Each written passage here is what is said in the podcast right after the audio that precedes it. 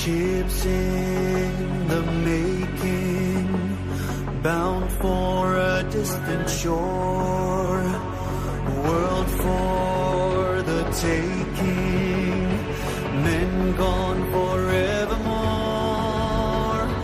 boarding and setting Sexto Continente. Dirigido por el obispo de San Sebastián, Monseñor José Ignacio Monilla.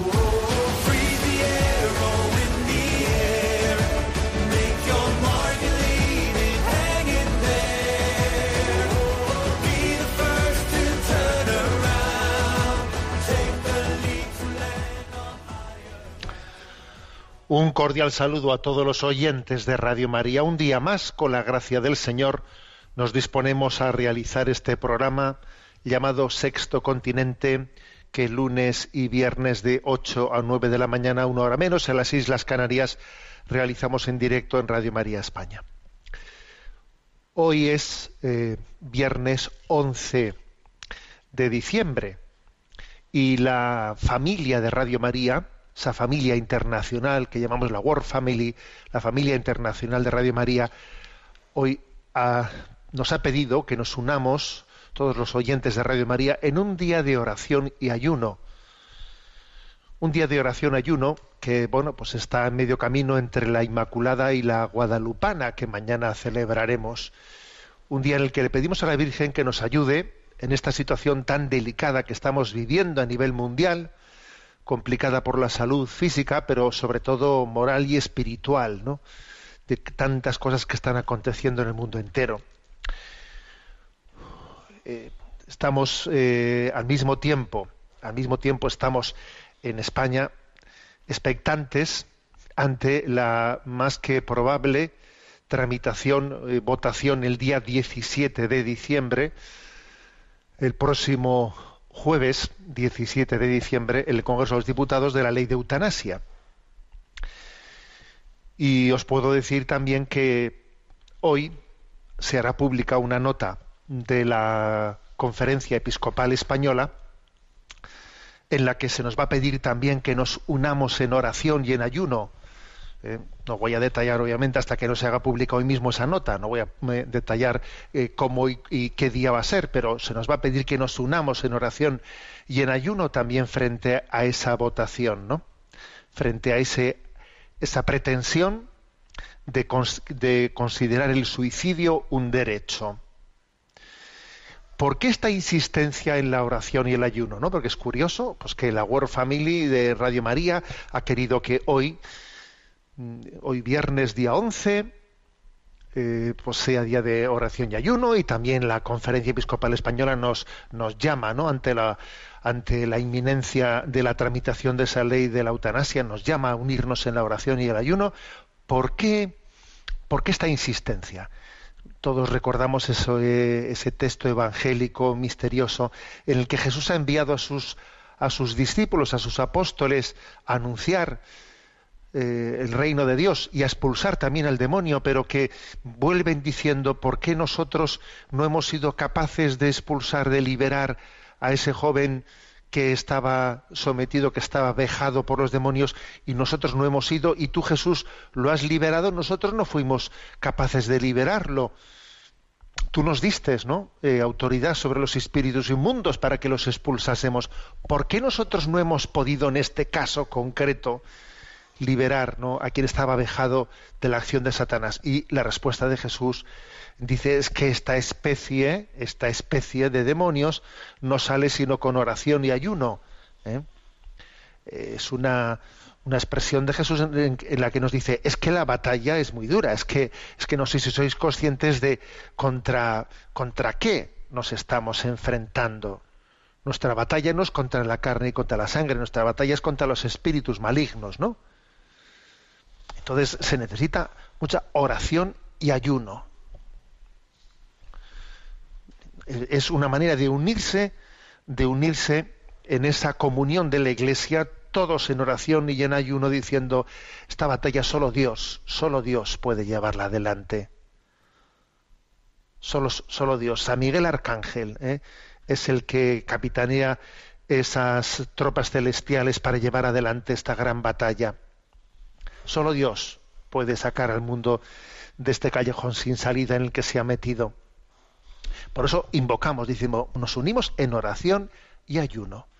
De una manera muy especial lo hacemos ante esa inminencia ¿no? de la tramitación en, en, en, el Parlamento de la ley de eutanasia. Cada vamos, vamos conociendo más detalles, ¿no? Vamos conociendo más detalles a pesar de que se está pretendiendo pues aprobar esta ley sin debate alguno por la puerta de atrás, de sigilo. Por ejemplo, hemos conocido un detalle que es bien significativo, el hecho de que esta ley que será votada el día 17 en el Parlamento, esa ley tiene también, eh, pues, digamos, la precaución ¿eh? de, de, especificar que todas las personas ¿eh? que, que, acaben su vida, ¿no? Con ese suicidio asistido de la eutanasia, constará, constará que su muerte ha sido muerte natural. Se dice específicamente eso, Es decir, la ley prevé Mm, tener cuidado de borrar las huellas, porque es curioso esto, ¿no? Cuando se hace un acto criminal, pues, eh, pues se intenta borrar las huellas del crimen. Bueno, pues se considerará, se considerará que todos aquellos, legalmente hablando, todos serán registrados, todos aquellos que, pues que terminen su vida habiendo eh, habiéndoseles aplicado no pues la eutanasia para acabar eh, con su con su existencia constará oficialmente que han muerto de muerte natural. Esto me ha recordado a ese otro episodio que ha acontecido en España con el tema del aborto que claro que el tema del aborto comenzó a ser bastante embarazoso el hecho de que claro pues eh, los cuerpos de los fetos abortados tenían que ser eh, pues gestionados como restos mortales. Entonces, claro, pues resulta que tenían que ir los coches funerarios ¿eh? a las clínicas abortistas a recoger los restos mortales. Eso era embarazoso, ¿no? Que ahí de repente apareciese un coche funerario. Y entonces pedían que los coches funerarios fuesen de madrugada, ¿eh? para que no los viese nadie, hasta que finalmente se consiguió, pues que legalmente eh, pues hubiese un cambio de consideración de que los fetos abortados pasasen de ser restos mortales a residuos biosanitarios, para que así no tuviese que ir allí un funerario por ellos, sino que se metiesen pues bueno, pues en un bote y saliesen de allí de otra manera, ¿no? Eh, bueno, pues aquí como ya van teniendo experiencia, se han adelantado para no tener que hacer esa especie de legislación posterior y en la propia ley ya de la eutanasia, ya se prevé que, cuidado, esto, esto es muerte natural. No, no, no vamos a. Esa es una manera de borrar las huellas del crimen, que en el fondo es un intento de blanquear la conciencia, ¿no? Porque, claro, ese detalle de, qué ha muerto esta persona. Hombre, perdón, no ha muerto. Eh, o sea, se le, se le ha asesinado o se ha suicidado, pero eso no ha sido una muerte natural. El hecho de que se intenten borrar las huellas mintiendo, eh, diciendo, no, ha muerto de muerte natural. Es mentira. Es mentira. No es verdad que haya muerto de muerte natural o que haya sido una enfermedad, ¿no? La que, la que, le, ha, la que le ha hecho terminar sus días. Bueno, pues como digo, continúa este trámite eh, que es curioso que está siendo, eh, se ha metido el acelerador para que antes de la Navidad eh, tengamos tengamos la ley ya completada. ¿eh? Alguno, algún parlamentario que eh, anuncia su voto a favor, pero, sea, pero parece que lo hace de una manera vergonzante, eh, siente que no quisiera que se aprobase antes de las Navidades, no sé si porque las Navidades le, le, parece que le recuerdan su, sus raíces cristianas y entonces preferiría votarlo después de las Navidades. Pero vamos a ver, no hagamos de esto una cuestión estética, ¿eh? una cuestión estética. Votemos antes o después de las Navidades, estamos violando el principio, el principio básico de que matar, ¿eh? matar es absolutamente contrario pues a, a, ese, a ese census, a ese census para, por el que la dignidad del hombre siempre, siempre requiere el respeto.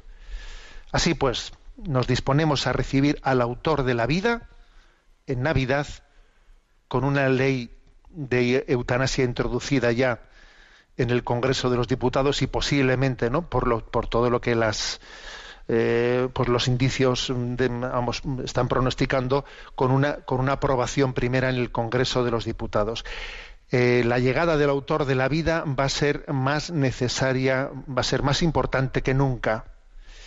Nuestra preparación para este evento con la oración y el ayuno va a ser también más necesario que nunca. Nos unimos a esta gran batalla, la batalla de la vida frente a la muerte, la batalla de la inclusión frente a la exclusión. Sexto Continente es un programa que tiene interacción con los que sois usuarios de redes sociales a través de en Twitter y en Instagram a través de la cuenta arroba monilla, con los que sois usuarios de Facebook a través del muro que lleva mi nombre personal de José Ignacio Monilla y los programas anteriores los tenéis tanto en el podcast de Radio María como también en la página web multimedia www.enticonfio.org. Bueno, habíamos comenzado eh, en el programa anterior a presentar la carta de la Congregación para la Doctrina de la Fe sobre la eutanasia, precisamente, que tiene como título de Samaritanus Bonus. ¿eh? Y habíamos eh, pues presentado eh, los cuatro primeros capítulos de, o apartados de, esa carta. Y nos toca, mm, nos falta el principal, que es el de la enseñanza del magisterio en este quinto apartado de esta carta de una manera muy ordenada, muy precisa. ¿eh? Este documento aborda lo que el magisterio de la Iglesia eh, afirma ¿eh? sobre cada uno de los aspectos del suicidio. Hay algunas afirmaciones que, bueno, pues que la Iglesia nunca las había, había visto la necesidad de hacerlas hasta este momento, pero como estamos en un momento de pérdida de rumbo, de rumbo, bueno, pues este documento de la Congregación para la Doctrina de la Fe ha, llegado a ciertas eh, afirmaciones y concreciones que son novedosas, no en el sentido de que anteriormente se hubiesen hecho de otra manera, sino que no se había tenido necesario la necesidad de decirlas porque eran obvias, ¿no? Pero es que hoy en día no se puede dar nada, nada por, por, por sentado, como por ejemplo, como por ejemplo el hecho de que, eh, que una persona que vaya a, que haya decidido suicidarse, no tiene sentido que reciba los sacramentos antes de suicidarse, por ejemplo, ¿no? Ante, ante la confusión de que algunas personas habían dicho, ¿por qué no puede recibir alguien que haya decidido suicidarse? ¿Por qué no se puede recibir los sacramentos previamente? Pero, pero ¿cómo va a hacer tal cosa? ¿Eh? ¿Qué sentido tiene recibir los sacramentos en esa, en esa situación? Bueno, por ejemplo, a eso también ha respondido este documento del magisterio. Entonces, vamos a irlo desgranando. ¿eh? La enseñanza del magisterio. Eh, son 12 puntos en concreto, 12 afirmaciones, 12 enseñanzas que hace este documento. La primera, la fundamental, por supuesto, la prohibición de la eutanasia y el suicidio asistido. O sea, la afirmación de que la eutanasia ¿eh? y el suicidio asistido que en el fondo eh, pues la diferenciación de ambas cosas pues es inexistente porque es casi decir lo mismo de dos maneras no eh, es algo intrínsecamente malo luego si es intrínsecamente malo pues eh, no se puede estar pensando que es que en circunstancias determinadas no no si lo que es intrínsecamente malo como su propio nombre indica será siempre contrario a la dignidad humana es un crimen contra la vida humana porque con tal acto el hombre elige causar, o sea, hace un acto para causar directamente la muerte de un ser humano inocente. Entonces, la, naturaleza de la eutanasia no, procede eh, de los motivos que te han llevado a, tomar a tomar ese camino, no, no, sino de lo que es, qué es lo que es la, la eutanasia. Es un acto es un acto deliberado para acabar con la vida, ¿no?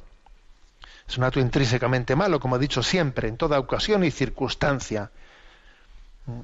Conlleva una malicia, una malicia, dice este documento, toda cooperación formal o material inmediata a tal acto es un pecado grave contra la vida humana. Ninguna autoridad puede legítimamente imponerlo ni permitirlo.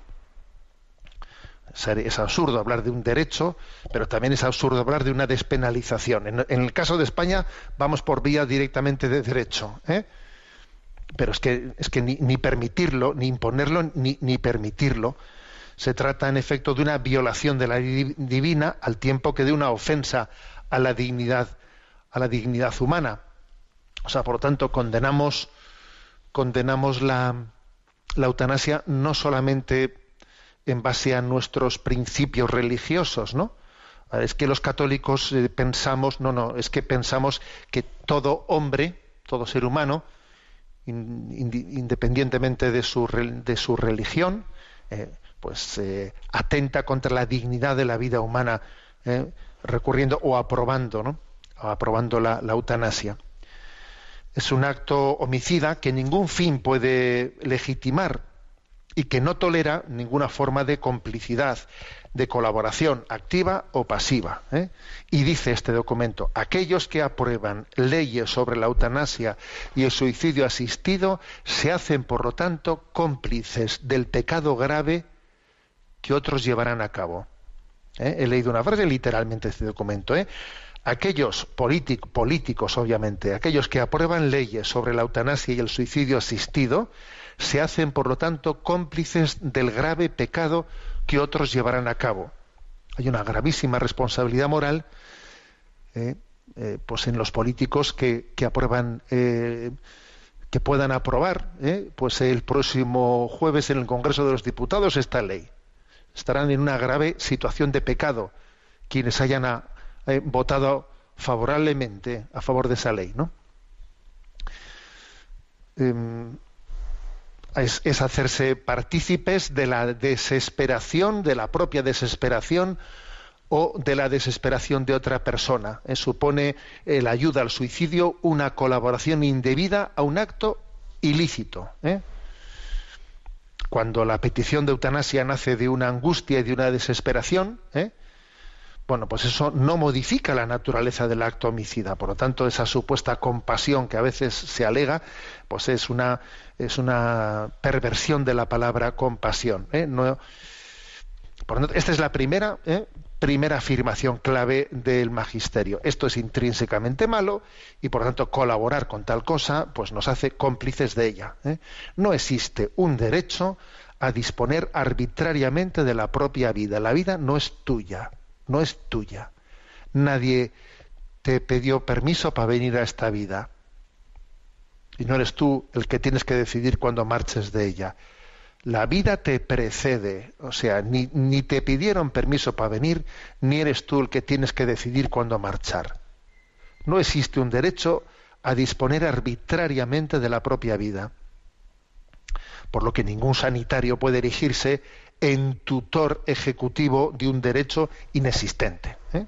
Bueno, esta es la afirmación primera. Al mismo tiempo, lo que subraya es que la eutanasia y el suicidio asistido son siempre un fracaso de quienes los teorizan, de quienes los deciden y de quienes los practican. Eso es un fracaso. ¿eh? Porque, entre otras cosas, que se introduzca una ley ¿no? de, este calado, pues mm, hiere profundamente las relaciones humanas, las hiere profundamente. Eh, los que tenéis seguimiento en redes sociales, sabéis que antes de ayer eh, envié un mensaje a redes, a redes en el que decía lo siguiente, ¿no? Una ley de eutanasia se traduce en una sutil y tenaz presión sobre los más dependientes para que decidan, entre comillas, decidan quitarse de en medio. Es una sutil y tenaz presión ¿eh? para que el que es dependiente en esta vida, el que digas que yo tampoco quiero dar guerra, es que es que estoy molestando, es que claro, la existencia de esa ley se traduce en una tenaz, sutil pero tenaz presión ¿eh? para que esa persona diga que bueno me tendría que quitar de en medio, ¿no? Claro. Bueno, pues eh, esta, es, una afirmación clave, ¿no? O sea, es un, es un auténtico fracaso por parte de la, de la sociedad. ¿eh? Y la misma petición de la muerte ya es un síntoma de esa enfermedad, de ese gran fracaso. porque claro, supone que cómo esa persona ha llegado a pedir la muerte, pero de, de qué manera, eh, de, de, dónde ha nacido, de qué grado de corresponsabilidad tenemos con la desesperación de esa persona. Los factores que suelen determinar la petición de la eutanasia, suicidio asistido son, eh, dice este documento, uno, el dolor no gestionado que ya es un fracaso de la sociedad. ¿Dónde están los cuidados paliativos? El dolor no gestionado. Segundo, falta de esperanza humana y teologal. Claro. Pues, pues, pues hemos, hemos, fracasado, ¿no? Porque estamos para ayudarnos a tener esperanza unos a otros, ¿no? Todos, ¿no? Cada uno a nuestro nivel, también la Iglesia, también el que está hablando está llamado a dar esperanza a los demás. Pues si alguien pide, pide que le maten, estamos fracasando en esa tarea que tenemos de apoyarnos, estimularnos mutuamente, ¿no? De ser consuelo, ¿eh? de ser estímulo unos para otros, ¿no? O sea, decíamos de, de dónde parte esa petición, ¿Qué, ¿Qué, qué, ha fallado ahí, ¿no? Para que alguien pida, que le maten. Primero, de un, dolor no gestionado. Segundo, de falta de esperanza humana y teologal. Tercero, falta de atención humana, psicológica y espiritual. ¿eh? O sea, es decir, bueno, ¿qué acompañamiento tiene esa persona? ¿Qué acompañamiento familiar? ¿Qué acompañamiento humano? ¿Qué acompañamiento psicológico tiene? Porque obviamente cuando alguien se suicida, se está suicidando no solo para él, sino para los demás. ¿eh? Luego, ¿qué acompañamiento humano tiene? La eutanasia es un gran fracaso, es un gran fracaso. ¿no? Entonces, llamarle derecho a un fracaso es el colmo, ¿no?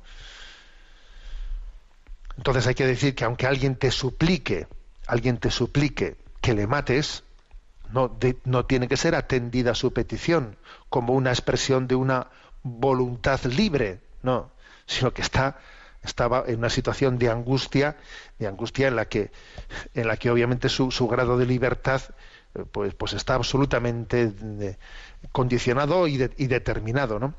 Los que hemos conocido a lo largo de nuestra vida pues porque un sacerdote a lo largo de, de una de, de, del paso de los años ha celebrado muchos funerales de personas que se han suicidado ¿eh? Yo no sé o sea no, no, los tengo contados en mi vida cuántos feligreses no pues se suicidaron pero os puedo decir que muchos de ellos eran pues eh, con, conocidos muy muy de cerca por parte del sacerdote que con ellos tú tenías en relación, que con ellos tú sabías, sabías eh, perfectamente esas personas pues eh, que tenían un, una lucha interior mm, con una tendencia al suicidio eh, muy marcada, que estaban en tratamiento psiquiátrico, que a veces el tratamiento psiquiátrico lo abandonaban, que a veces los tratamientos psiquiátricos no aciertan. Eh, o sea, a ver, entonces pensar, ¿no? Que una que una petición de eutanasia nace de, de, una decisión libre y voluntaria es sencillamente no conocer la realidad, vivir de espaldas a ella, ¿no? Vivir de espaldas a ella. ¿eh? En definitiva, ¿no? Pues la, nuestra nuestra actitud, ¿eh? nuestra actitud frente a ese, ese fracaso de la petición de la eutanasia tiene que ser, claro, la de reorientar saber consolar, saber tener presencia junto a, ¿eh? ser signo de consolación para las personas, ¿no? También eh, darle el significado al sentido de la muerte, entender, entender que es un horizonte, es una meta, una meta a la que somos llamados. No, no, nosotros no nos quitamos de medio de la vida, ¿no?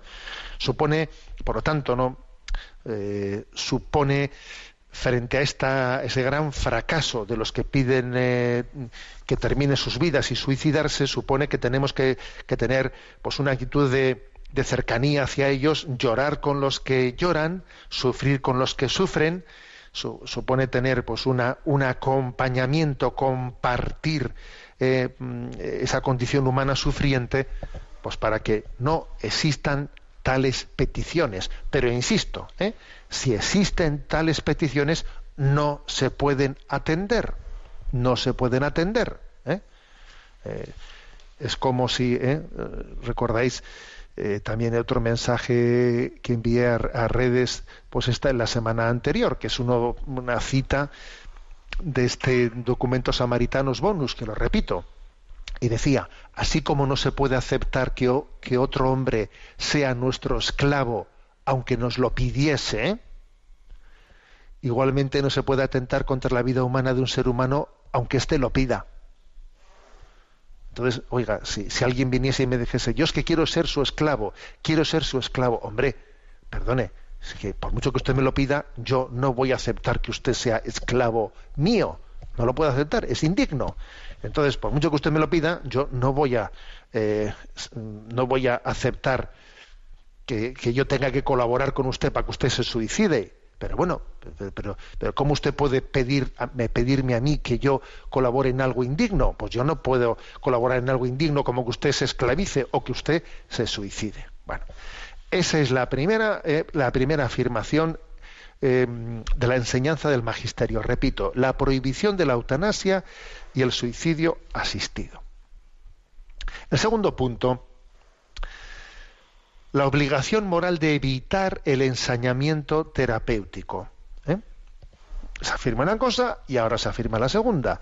Tenemos también una obligación de evitar el ensañamiento terapéutico. ¿eh?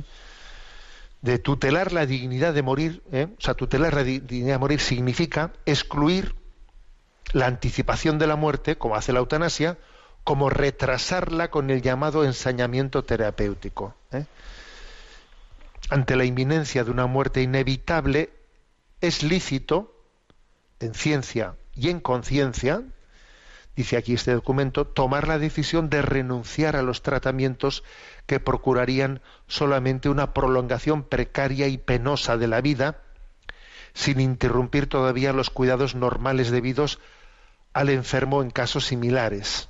¿eh? Eso significa que no es lícito suspender los cuidados que son eficaces para sostener las funciones fisiológicas esenciales, ¿no? Mientras que el organismo sea capaz de beneficiarse, por ejemplo, no es lícito pues cortar con la, eh, la, ayuda de la hidratación, de la nutrición, pues las ayudas a la termorregulación y otras ayudas adecuadas y proporcionadas, ¿no? A la respiración. ¿eh? Entonces, bien, eso es una cosa, ¿no? Pero la suspensión de toda obstinación irrazonable en la administración de los tratamientos no, no debe ser ¿eh? una retirada terapéutica. ¿eh? Entonces, eh, aquí la afirmación, la afirmación que se hace con, con, precisión en este, en este punto es que, lo leo literalmente, en el caso específico del ensañamiento terapéutico, viene reafirmado que la renuncia a los medios extraordinarios y o desproporcionados no, equivalen al suicidio o a la, a eutanasia, expresa más bien la aceptación de la condición humana ante la muerte, ¿eh? la elección ponderada de evitar la puesta en marcha de un dispositivo desproporcionado a los resultados que, podrían esperarse. La renuncia a tales tratamientos que procurarían solamente una prolongación precaria y penosa de la vida puede también manifestar el respeto a la voluntad del paciente, ¿no? Excluyendo toda naturaleza, mm, toda voluntad de eutanasia o de suicidio. O sea que aquí estamos hablando también de un discernimiento de, proporcionalidad, ¿eh? en que uno dice, a ver, pues es proporcional que yo pues a esta persona con su edad le someta eh, pues eh, por ejemplo pues, a un tratamiento de quimioterapia que es eh, muy agresivo para intentar que su vida se prolongue dos o tres meses más y, y, uno tiene que hacer un cálculo un cálculo de, de, de prudencia de decir, a ver, pues igual en la situación en la que está, teniendo en cuenta cómo es esta persona, eh, pues no, no es proporcional el someterla a ese tratamiento tan agresivo, es mejor, eh, pues, aunque incluso pueda morir dos o tres meses antes, dejarla, ¿no? Dejarla tranquila, que acompañarla con cuidados paliativos, pues para que ese cáncer pues no, no sea no pues especialmente eh, doloroso pero no es proporcionado meterse ¿no? en, en, la agresividad de pues una quimioterapia que a veces pues conlleva conlleva pues aspectos muy desagradables no de no ¿eh?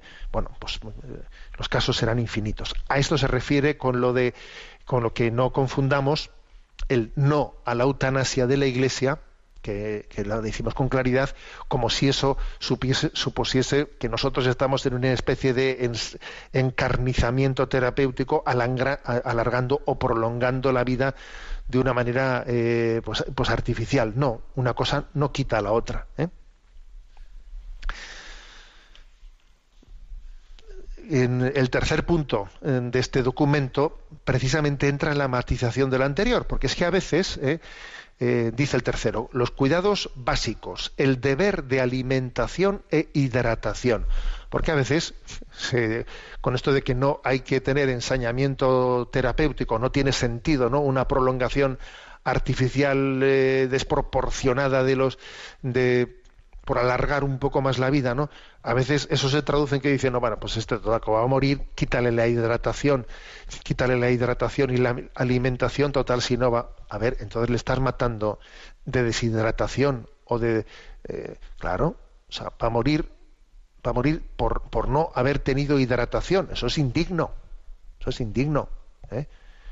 Una cosa es que tú no le, no le estés eh, aplicando un tratamiento agresivo desproporcionado, que renuncies a hacerlo, como he puesto en el caso de una quimioterapia, de, en una situación determinada, ¿no? Pero otra cosa es que yo, bueno, pues ya que no va a vivir, pues le quito ya la alimentación y la hidratación. Hombre, eso es, eso es eutanásico, obviamente. ¿eh? Dice aquí, ¿no? Eh, un cuidado básico debido a todo hombre es el deber de administrar los alimentos y los líquidos necesarios para el mantenimiento de la homeostasis del cuerpo. ¿eh? Y también matiza esto, ¿eh? cuando la administración de sustancias nutrientes y líquidos fisiológicos no resulte de algún beneficio al paciente porque su organismo no está en grado de absorberlo o metabolizarlo, la administración viene suspendida. De acuerdo, bueno, puede haber algún caso en que el que la alimentación, la hidratación se le retire, pero se le retire porque es que su cuerpo ya no tiene la capacidad de absorberlo, ¿no? O le, o le está produciendo pues unos daños al enfermo que, que- resulten inaceptables, ¿no? Dice así, la obligatoriedad de este cuidado de alimentación, de hidratación, eh, puede, pues puede exigir que en algunos casos eh, que, se, que se interrumpa, ¿no? ¿Por qué? Pues porque pueda estar o no, el cuerpo no la acepta incluso resulte dañina. Bien, en ese caso, claro que tiene sentido eh, retirarle esa alimentación o hidratación, no mientras que el cuerpo la admita, no mientras que el cuerpo se siga hidratando, ¿no? Porque eso, la alimentación, la hidratación nunca puede ser considerada como un ensañamiento terapéutico, no, eso es lo mínimo. Es como si a alguien se le dice, bueno, total, como se va a morir, vamos, vamos a dejar de, de- tener un cuidado de higiene con él. Hombre, la higiene siempre hay que tenerla. La hidratación siempre hay que tenerla. La alimentación siempre hay que tenerla. ¿eh? Bien. Aprovecho en este pequeño momento de oración, que vais a ver que además vamos a hacer una oración muy, muy bella, muy hermosa, para decir que Radio María, pues eh, comienza ya, eh, comienza con la campaña de Navidad. Sabéis que hay dos campañas al año, ¿no? En Radio María para su sostenimiento económico, la del mes de mayo, la del mes de mayo y la de Navidad. La de la maratón que también hemos hecho no hace mucho tiempo este año por el tema de la pandemia, la de la maratón va referida más a las campañas que hacemos para promover Radio María en otras naciones, en otros países, ¿no? Pero para el sostenimiento de Radio María en España está la campaña de mayo y la campaña de Navidad. Y bueno, pues, pues yo pienso que estoy seguro que en, en el zurrón de los Reyes Magos habrá alguna, eh, alguna partida menor, mayor, cada uno según su discernimiento de conciencia y según sus posibilidades. Estoy seguro que no sé si en el de Melchor, Gaspar o Baltasar habrá algún rinconcillo para Radio María. Eh, yo os animo a ello. El teléfono para la atención del oyente para acomodar nuestros, nuestras colaboraciones y donativos, que será atendido a partir de las 9 de la mañana. El teléfono es el siguiente: 91 8 22 80 10 91 8 22 80 10 y digo que lo que vamos a escuchar ahora que es un canto de oración bueno seguro que la voz de quien de quien canta no Sagrado Corazón de Jesús en ti confío os va, os va a ser conocida. A ver si al terminar el canto queda alguno por no reconocer. A los que sois de esta casa seguro que, que reconocéis la voz de un sacerdote con habitual colaborador.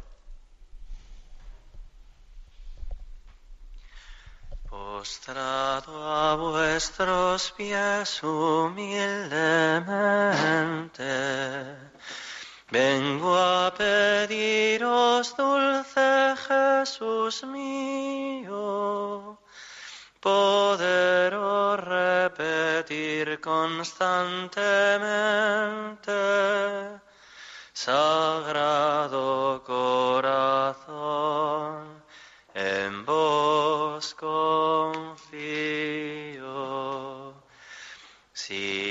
la confianza es prueba de ternura, esta prueba de amor daros ansío, aun cuando esté sumido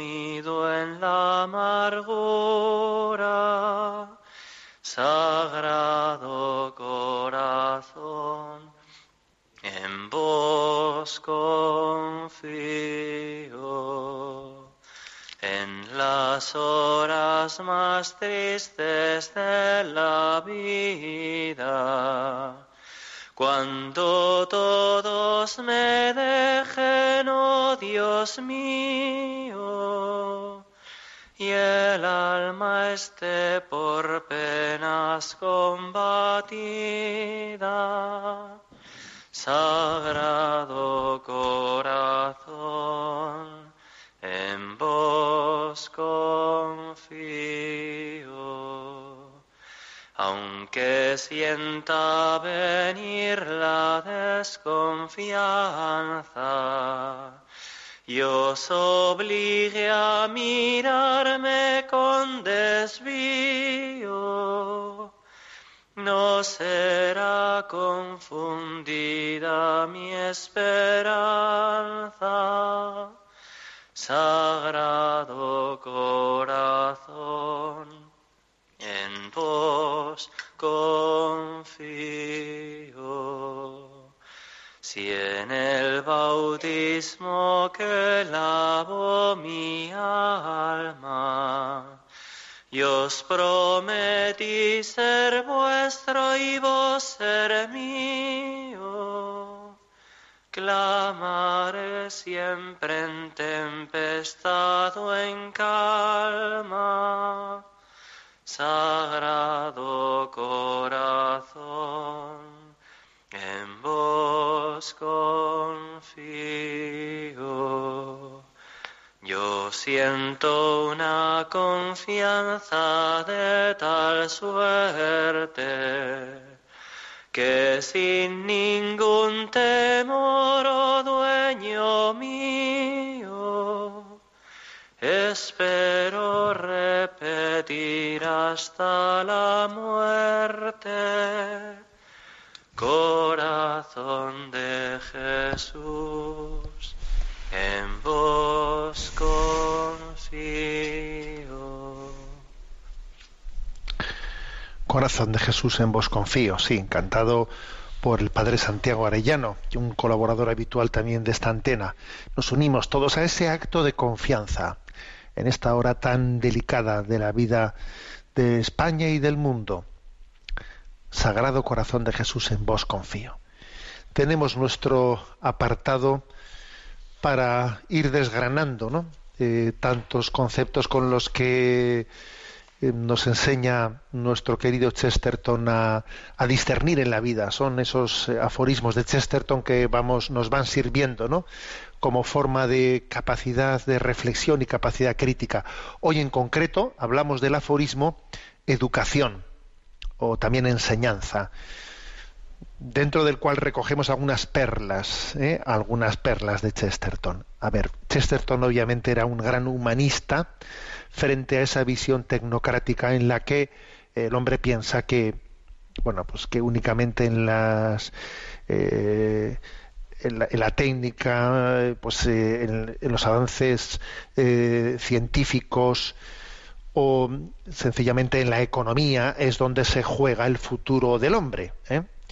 Y claro, sí, eso es un gran error. Ese ha sido, por cierto, un gran error ¿no? de muchos políticos de la llamada derecha, ¿eh? que han pensado que aquí lo importante es la economía, la economía, la economía. ¿eh? y si no se dan cuenta que en la cultura, en la cultura se va cambiando el futuro de la, de la sociedad. Les parecía que eh, el tema económico era el determinante cuando en realidad el tema cultural y la enseñanza pues eh, acaba siendo bastante más determinante que la economía, ¿no? Entonces, bueno, dice Chesterton, el maestro no existe para enseñar meros hechos, sino para evitar que la gente aprenda meros hechos, para insistir en que aprenda lo que significan los hechos, para insistir en que aprendan las ideas, las ideas. Claro, eh, los hechos tienen detrás ideas, tienen la concepción de la vida. Desde tu concepción de la vida, a partir de ella después se derivan muchos hechos. ¿no? El desprecio de la filosofía es dramático. El desprecio de la teología es dramático. ¿no? Entonces dice, ¿no? Dice, lo importante no solo saber qué, qué hechos, qué cosas acontecen, ¿no? sino que qué significan los hechos. Y para entender que que hay ideas, hay conceptos, conceptos. ¿eh? Aquí lo importante es lo fáctico, lo fáctico, sí, sí, pero eso, esas cosas concretas que han acontecido, han acontecido porque hay una manera de ver la vida y hay unos puntos de partida, hay unos principios o falta de principios de partida de los cuales vienen estos hechos, ¿no? Por eso continúa Chesterton, la educación es la transmisión a otros de alguna verdad o virtud que tenemos. Pues, hemos llegado ¿no? a, tener conciencia de una verdad. La transmitimos. Dios nos ha dado también la, la, posibilidad de vivir determinadas virtudes. Pues el educador transmite virtudes en el testimonio de su vida, ¿no? Y continúa Chesterton, la falacia de moda consiste en afirmar que por medio de la educación podemos dar a la gente algo que nosotros no tenemos. Pues no, claro, si la, si la educación fuese algo meramente, pues, eh, eh, digamos, fáctico, tecnocrático, pues, pues, sería, aquí tiene un producto, tómelo usted. No, pero es que, la, es que la educación es la transmisión de una verdad o de una virtud. Y por lo tanto, para poder transmitirla hay que tenerla, hay que tenerla. ¿Eh? Y si tú no la tienes, tú no puedes ser educador. ¿eh? Por eso eh, continúa Chesterton, un maestro que no es dogmático es simplemente un maestro que no enseña.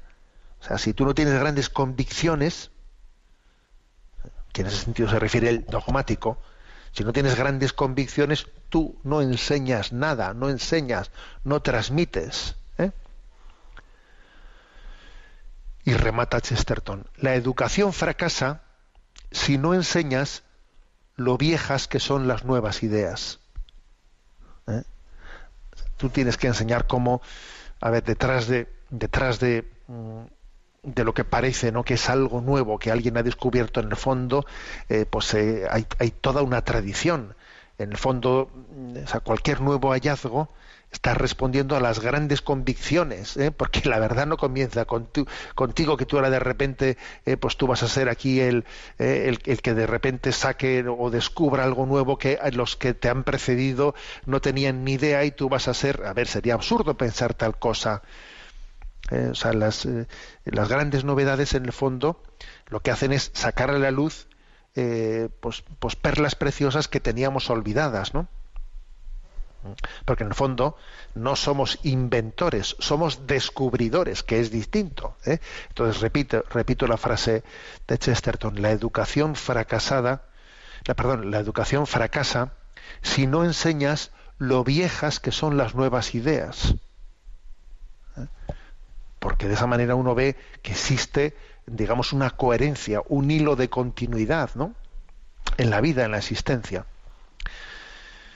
Y Chesterton, en este sentido humanista de la educación, de la enseñanza, insiste mucho en que lo importante no es la erudición, sino una cosmovisión integradora. Y dice esta expresión, el principio objetivo de la enseñanza debería ser la restauración de la sencillez. Eh, fijaros esta expresión, ¿eh? El principal objetivo de la enseñanza debería ser la restauración de la sencillez. Porque no se trata de erudición y erudición y erudición, no, sino se trata de tener una cosmovisión integradora.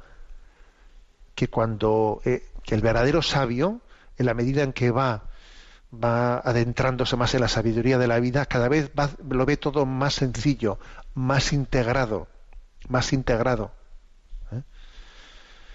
Sin embargo, el que no es un verdadero sabio, lo que hace es un, pues un cajón desastre en el que mete información, mete información, mete información muchas veces contradictoria y uno, y uno en ese cajón desastre que tiene, cajón desastre que tiene muchísima, sí, hay personas que tienen, ¿no? Muchísima cultura, saben muchísimas cosas, muchísimos datos, muchísimas fechas, sí, pero no son sabios, no tienen una, una visión integradora, integrada. Leí hace poco Juan Manuel de Prada, ¿no? escribía uno de sus artículos en los que llamaba la atención sobre la posibilidad de que alguien sea muy culto, muy culto, sea, pero no tiene sabiduría. Es un cajón, sí, pues como un disco duro de un ordenador. ¿eh? Tendrá mucha información, pero no tiene sabiduría, ¿no? Por eso repito esta expresión. El principal objetivo de la enseñanza debería ser la restauración de la sencillez. El sabio es sencillo, el culto no. El culto muchas veces incluso hace, eh, alarde de su erudición complicada. ¿eh? Y por último, Chesterton, mm, como, vamos, como siempre hace, aborda también el tema de la enseñanza religiosa en la educación. ¿eh? Y claro, ya en sus tiempos existía esa visión laicista de intentar pues descarrilar a la enseñanza religiosa del sistema educativo. Y fijaros lo que dice Chesterton. Los padres pueden elegir educar al niño sin una religión pero no sin darle un entorno en el que, creer. Lo curioso es que el argumento del entorno impuesto se aplica solo a la, a la religión, pero a nada más. Es decir, lo que está diciendo aquí Chesterton es que, a ver, si tú no les ofreces eh, a tus hijos una religión en la que son educados, en el fondo va a haber ¿no? una ideología que sustituya esa religión. ¿eh? o sea, de todas, todas, va a haber una, eh, una visión, una visión global que será ideológica. ¿eh? será ideológica y se excluye, ¿no? Se dice que hay que excluir a esa visión religiosa global de la vida y entonces se impone una ideología por defecto, de todas, todas. Y añade Chesterton, es obviamente injusto y poco razonable que la educación laica prohíba a un hombre decir que una religión es verdadera y sin embargo permita a otro decir que es falsa. A ver, es que eso es lo que, eso es lo que está ocurriendo. ¿eh? Resulta que en nombre del laicismo se dice que en la educación no se puede afirmar, no se puede transmitir eh, pues, que, pues que una religión es verdadera, porque eso en una educación laica no cabe. Ah, y sin embargo usted está permitiendo que digan que, que se diga que es falsa, ¿no? porque vamos a ser claros, en esa educación laica que se va imponiendo se, se, está, se está infiltrando el ateísmo, ¿no? Y una visión eh, antirreligiosa. Entonces, usted, en base al laicismo, dice que no se puede eh, eh, afirmar el, hecho religioso, pero sí el ateo. El ateo sí se puede, sí se puede transmitir, ¿no? Bueno, en el fondo Chesterton está con ello subrayando la, la falsedad, ¿no? Mm, la falsedad de, de una supuesta educación aséptica. ¿eh? No existe una supuesta educación aséptica en la que no se, se, se, parta de la existencia de unos principios últimos que den una visión global a la cosmovisión de la vida. Dejamos aquí este aforismo de Chesterton, educación, enseñanza. Y tenemos nuestro apartado para el DOCAT, en el, el, nos toca el número 200, 224, que que pregunta de la siguiente manera, ¿qué une y qué separa al Estado y a la Iglesia? La Iglesia se define como parte de la sociedad civil al integrarse en los principios del Estado de Derecho. De este modo, deja de ser aliada política del, Estado, como era el caso en los tiempos de la alianza entre el altar y el trono. Así se ven realizadas, realzadas sobre todo la autonomía e independencia que existe entre el Estado y la Iglesia. Pero si bien se puede separar el bien común político del espiritual, esto solo, esto es solo hasta cierto punto, pues sigue habiendo algunos aspectos en común. Son justamente estos los que obligan a Estado e Iglesia a colaborar mutuamente. A pesar de su obligación con la Iglesia, perdón, a pesar de su obligación con la ley, la Iglesia se reserva además el derecho de actuar como referente moral y de ejercer su crítica allá donde crea que se vulneran sus principios morales esenciales. Bueno, este punto, ¿eh? 224, lo que viene eh, es plantea eh, de una manera sencilla eh, los, los, parámetros de la relación Iglesia-Estado. Es un tema complicado que en la historia de, de la Iglesia de la humanidad pues ha tenido realizaciones muy diferentes. ¿no? La relación Iglesia-Estado pues ha conllevado, a veces no, en esa especie de la teoría de la alianza entre el altar y el trono, la teoría de las dos espadas, la espada espiritual y la espada, o sea, ha habido muchas, ¿no? Muchas versiones en las que la historia ha ido demostrando que el llamado cesaropapismo, el cesaropapismo es un término que viene como a decir como los poderes espirituales y el civil, el poder civil y espiritual, eh, al final se, se, debían supuestamente de integrar en una sola persona, pero eh, cuando se integraban en una sola persona, solía ser el emperador, el emperador el que acababa teniendo todo el poder político y todo el poder religioso, ¿no? El cesaropapismo derivó, ¿no? Pues especialmente en Oriente, eh, como el emperador, digamos, eh, después de la caída del Imperio Romano Occidental, el Imperio Oriental duró más, eh, siglos, pues en Oriente el cesaropapismo pues derivó en que era el emperador el que tenía ¿no? el poder supremo sobre lo religioso y sobre lo político, hasta el punto incluso de ser el emperador el que convocaba los concilios. ¿eh? El cesaropapismo quizás en Occidente derivó de, otra manera, en la que, en la que podía ser el, el, Papa el que tuviese más influencia sobre, sobre el campo político. ¿no? Bueno, pero en cualquier caso, eh, la historia la historia va enseñándonos muchas cosas y desde los errores también cometidos aprendemos muchas cosas y mm, la, la sana, ¿eh? La sana eh, autonomía nos ha enseñado que esa palabra de Jesús, ¿no? Dad, a Dios lo que es de, Dios y al César lo que es del César, pues se deriva en una eh, adecuada, conveniente autonomía entre, entre la Iglesia y el Estado.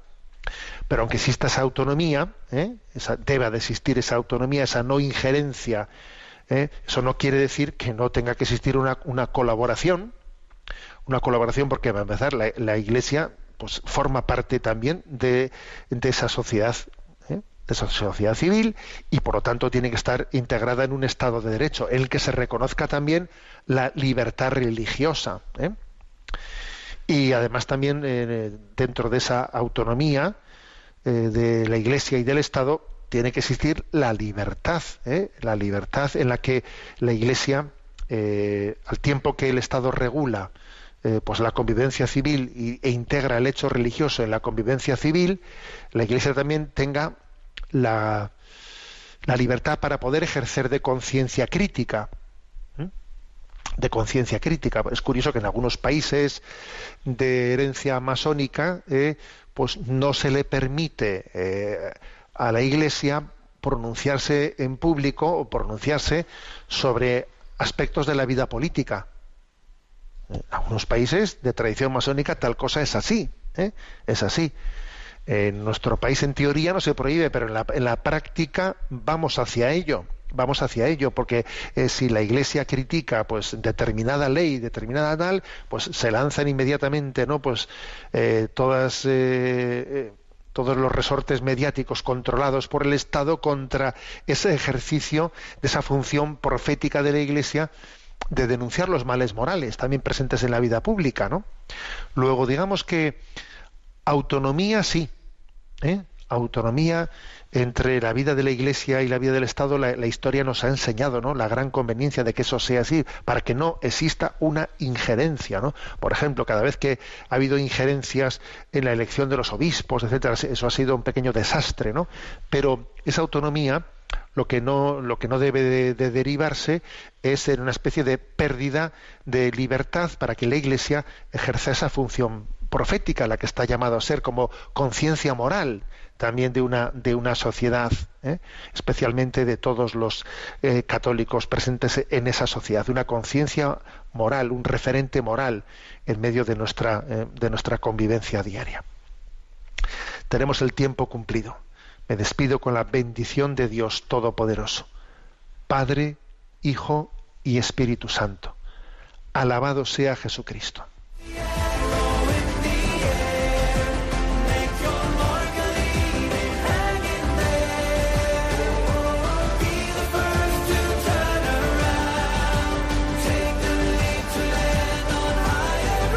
Y así finaliza en Radio María, Sexto Continente, un programa dirigido por el obispo de San Sebastián, Monseñor José Ignacio Monilla.